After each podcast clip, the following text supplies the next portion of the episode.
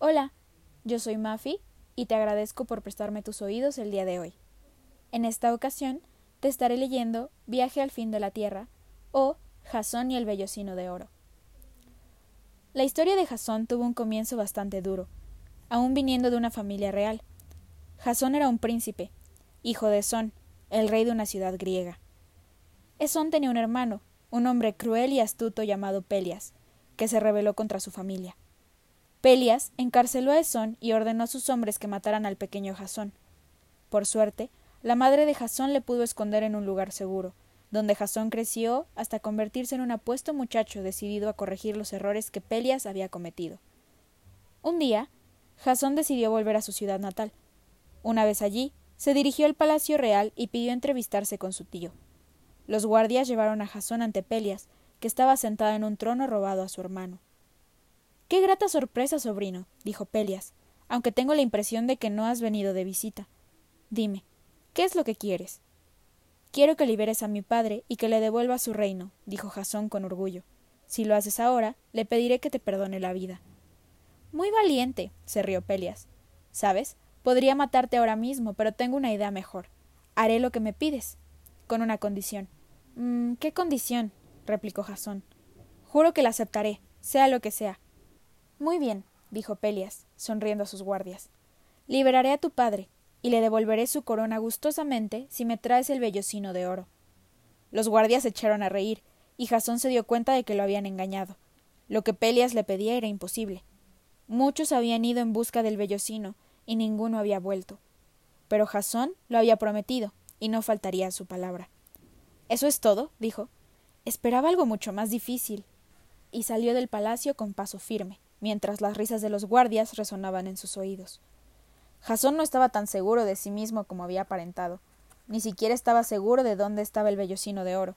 Según contaba la leyenda, se encontraba al otro lado del mar. Jasón fue a buscar a Argo, el mejor armador de Grecia, para pedirle ayuda. Argo construyó para él el barco más espléndido jamás visto, con un mástil enorme y más de cincuenta remos. Jasón lo llamó Argo, en honor a su constructor.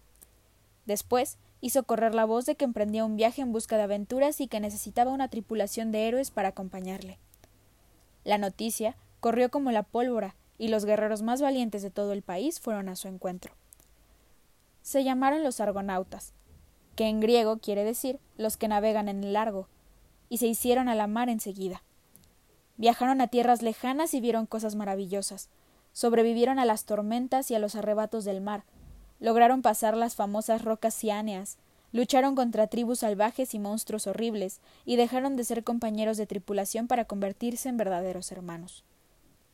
Jasón preguntaba a quien encontraba en su camino dónde podía encontrar el vellocino de oro, pero solo el rey Fineo le supo dar una respuesta.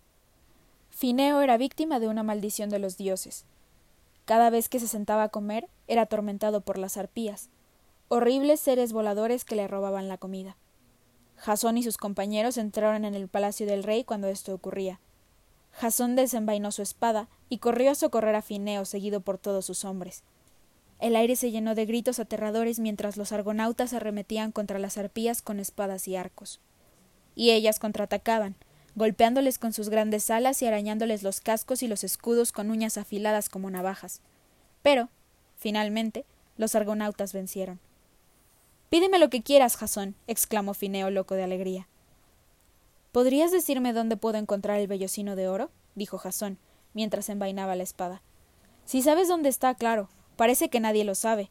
Yo sí, dijo Fineo empalideciendo, pero preferiría que me pidieras otra cosa. Quien busca el vellocino de oro muere seguro. Lo único seguro, dijo Jasón, es que debo cumplir mi misión. Fineo quedó aún más impresionado de la valentía de Jasón, y finalmente le reveló que el vellocino de oro pertenecía al rey Aetes de la Cólquide y cómo llegar hasta allí. La Cólquide no estaba lejos del reino de Fineo, así que Jasón y los argonautas se despidieron de Fineo y unos días más tarde llegaron a puerto. La Cólquide era una ciudad triste, amenazadora bajo el cielo gris plomo. Los soldados se alinearon a lo largo de las paredes del puerto, esperando que Argo se acercara. Los argonautas amarraron la nave en el muelle y Jasón con algunos de sus hombres se fue a buscar a Aetes mientras el resto vigilaba la nave. Bienvenido, extranjero, dijo el rey a Etes. Su voz sonaba fría y su rostro era duro y hostil. Un grupo de soldados con aspecto feroz acechaban detrás del trono. Quizá quieras explicarnos qué os ha traído hasta aquí. He venido en busca del vellocino de oro, contestó Jasón, pensando que era mejor ser sincero. Lo necesito para liberar a mi padre y restaurar su reino. No me sorprendes, ¿sabes? refunfuñó Aetes con una falsa sonrisa. No eres el primer joven aventurero que viene en busca de mi vellocino, y te voy a decir lo mismo que les dije a los otros. Lo tendrás si eres capaz de hacer un par de tareas para mí. ¿De qué se trata? preguntó Jasón. Bueno, nada demasiado difícil, respondió Aetes, mostrando de nuevo a Jasón su fría y forzada sonrisa. Solo arar el campo y plantar unas semillas. Jasón estaba seguro de que Aetes estaba tramando algo, pero decidió seguirle el juego y aceptó. Aetes le dijo que podría hacer de los trabajos encomendados al día siguiente, e invitó a Jasón y a sus hombres a una gran fiesta. Jasón se sentó al lado de Aetes, pero notó que una chica de ojos negros le miraba fijamente. Averiguó que se llamaba Medea, y era la hija del rey, también se dio cuenta de que él tampoco podía dejar de mirarla. Al terminar la fiesta, Jasón y sus hombres se levantaron de la mesa para volver a su nave, pero cuando salían del palacio, alguien tiró del brazo de Jasón. Era Medea, que le hacía señas para que la siguiera hasta un rincón oscuro. Toma esto, lo necesitarás mañana, le susurró acercándole un tarrito de ungüento. Asegúrate de que te untes bien con él antes de ponerte a arar, y espera nuevas instrucciones cuando hayas plantado las semillas. Pero, ¿Para qué lo necesito? preguntó Jasón. ¿Y por qué me ayudas? Medea le respondió con un beso y se fue. Quería a su padre, pero tan pronto como vio a Jasón, supo que le amaba más a él. Jasón pensaba que todo aquello era muy raro, pero también se había enamorado de ella. A la mañana siguiente, antes de salir hacia el palacio con sus hombres, se aplicó el ungüento. Aetes le estaba esperando en la entrada con su guardia para conducirles hasta un campo cercano. En uno de sus lados había un granero enorme. Jasón buscó a Medea con la mirada entre los otros espectadores, y ella le hizo un gesto de complicidad. Empecemos, dijo Aetes. Traed a los toros para arar. De repente, las puertas del establo se abrieron y aparecieron dos toros enormes que despedían fuego y que se lanzaron como rayos hacia Jasón. Por suerte, el ungüento de Medea la protegió, y el joven pudo amarrar a los toros y arar el campo. Los argonautas jalearon a su capitán, pero Aetes miró enojado a Jasón. Aún no has acabado, dijo Aetes. Estas son las semillas que tienes que plantar. Y le dio un casco lleno de unas semillas que parecían colmillos. Jasón se encogió de hombros y recorrió arriba y abajo los surcos que había hecho con el arado, esparciendo los colmillos a ambos lados. No se podía imaginar que aquellas semillas de forma extraña eran en efecto dientes de dragón.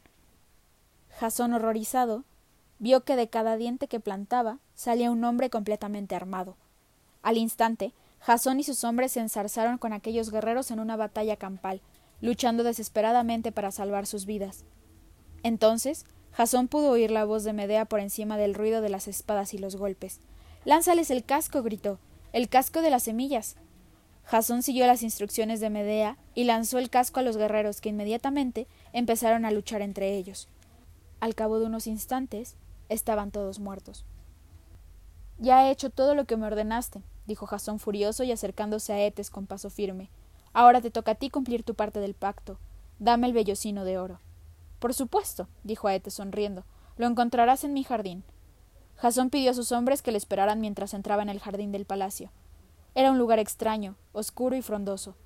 Había algo diabólico flotando en el aire. Jasón se estremeció, y casi se muere del susto cuando Medea apareció de repente a su lado. Debemos tener mucho cuidado con el dragón. Medea dejó a Jasón solo en medio del jardín, donde había un roble muy alto. Jasón se detuvo lleno de admiración. Colgando de una rama estaba el vellocino de oro. Resplandecía con una luz mágica, y era mucho más espléndido de lo que Jasón había imaginado. No se podía creer que ese preciado tesoro que tantos habían intentado conseguir estuviera al alcance de su mano. Pero había un enorme dragón echado bajo el árbol, y entonces Jasón comprendió por qué Aetes le había sonreído. El malvado rey pensó que no podría vencer al guardián del vellocino. Por fortuna, Medea había dormido al monstruo con una pócima especial. Jasón trepó al árbol y tomó el vellocino, pero la rama donde estaba subido se rompió y cayó encima del hocico escamoso del dragón. Jasón se echó atrás con el vellocino en la mano aguantando la respiración. Lentamente, el dragón abrió un ojo, luego el otro. Vio a Jasón y se puso de pie rugiendo con furia. Corre, Medea. gritó Jasón mientras desenvainaba su espada para defenderse del gigantesco dragón. Después dio media vuelta y también salió corriendo del jardín. Aete se sorprendió al ver a su hija salir corriendo del palacio, y se puso furioso cuando vio a Jasón aparecer con el vellocino bajo el brazo. Matad a los extranjeros. gritó Aetes, y los guardias corrieron hacia los argonautas. Pero justo entonces el dragón salió del jardín rugiendo, echando fuego y aplastando todo lo que se encontraba en su camino. El palacio y algunas de las casas que había a su alrededor ardían en llamas. Los hombres de Aetes huyeron, y Jasón aprovechó la ocasión para escapar. Rápido, compañeros, gritó en medio del alboroto. Vamos a largo. Y los argonautas lograron escapar. Tan rápido como pudieron, zarparon de la Cólquide, dejando atrás una enorme nube de humo negro. En la popa, Medea miraba la costa junto a Jasón, sabiendo que seguramente no volvería a ver a su padre, pero pensó que había elegido bien y estaba contenta. Jasón también era feliz. Sostenía el vellocino resplandeciente en sus manos y sonreía. Tenía a Medea y a los argonautas, sus hermanos. Estaba ansioso por volver, liberar a su padre y olvidar a Peleas para siempre. El Argo navegaba ligero sobre el mar oscuro hacia el sol poniente, de regreso a casa.